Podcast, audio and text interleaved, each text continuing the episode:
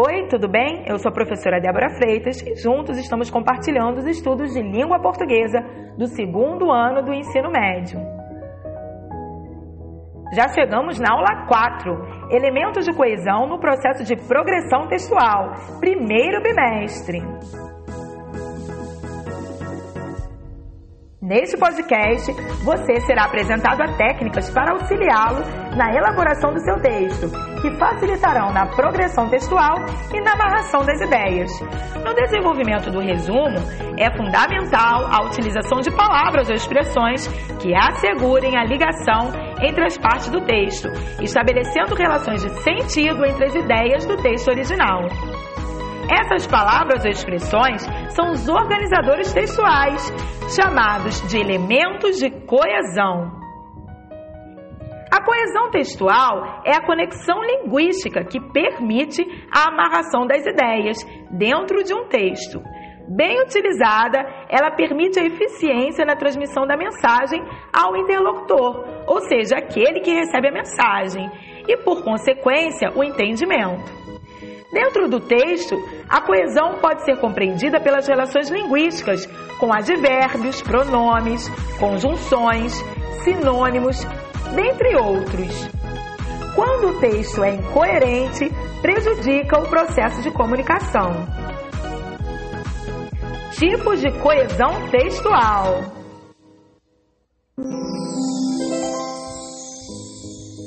Coesão referencial e coesão sequencial.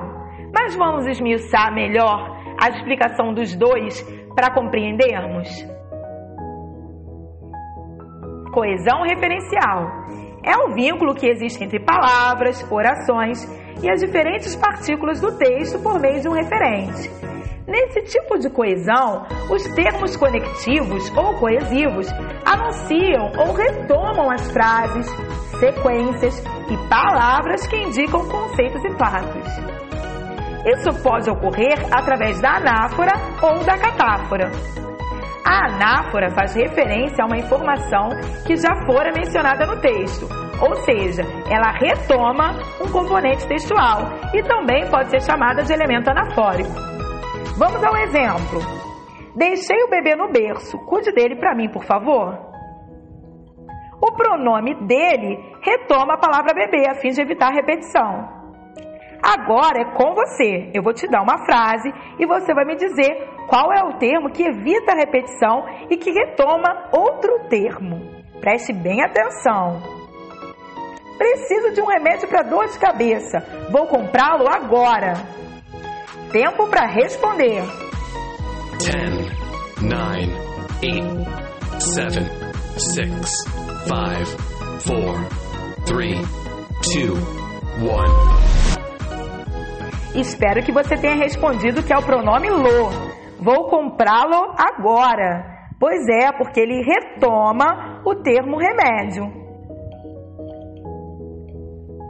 A catáfora, por sua vez, antecipa um componente textual, sendo chamada de elemento catafórico. Vamos ao exemplo. Esqueci duas coisas em casa: o celular e o livro. Os termos duas coisas antecipam os referentes textuais celular e livro. Os principais mecanismos da coesão referencial ocorrem por meio da elipse e da reiteração. Exemplo agora de coesão referencial por elipse. Vamos à praia no domingo, você nos acompanha?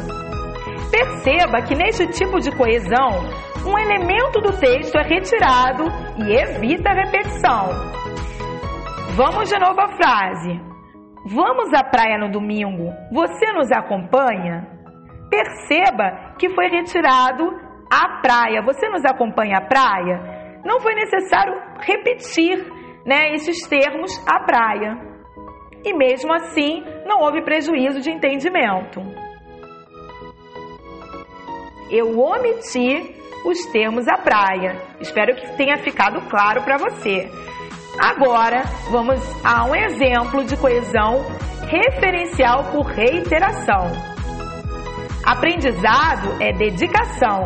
Aprendizado é plantar o conhecimento todos os dias. Houve a repetição aí da palavra aprendizado, né? Nesse tipo de coesão, é possível repetir o elemento lexical ou mesmo usar sinônimos. Eu reiterei o que eu estava dizendo.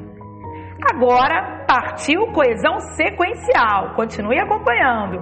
Não perca atenção. Coesão sequencial é a maneira como os fatos se organizam no tempo do texto. Para isso, são utilizadas relações semânticas que ligam as orações e os parágrafos à medida em que o texto é descrito. A coesão sequencial pode ocorrer por justaposição ou conexão. Exemplo de coesão sequencial por justaposição. Preste bem atenção. Ricardo é com certeza a melhor escolha. Ricardo conhece os meandros da empresa.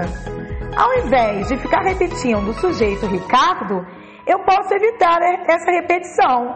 Como? Vou repetir a frase. Ricardo é com certeza a melhor escolha.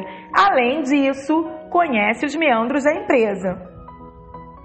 Além disso, dá a ideia de continuidade, de progressão ao texto e evita a repetição do sujeito Ricardo. Existem outros conectivos para auxiliar nessa coesão sequencial, ou seja, sequencial da sequência ao meu texto, da continuidade. Vamos a alguns exemplos. E, mas também, dá essa ideia de continuidade. Agora, ideia de oposição. As palavras mais, porém, no entanto, não obstante. E por fim, só para ilustrar exemplos, por quê? Que dá a ideia de explicação ou causa.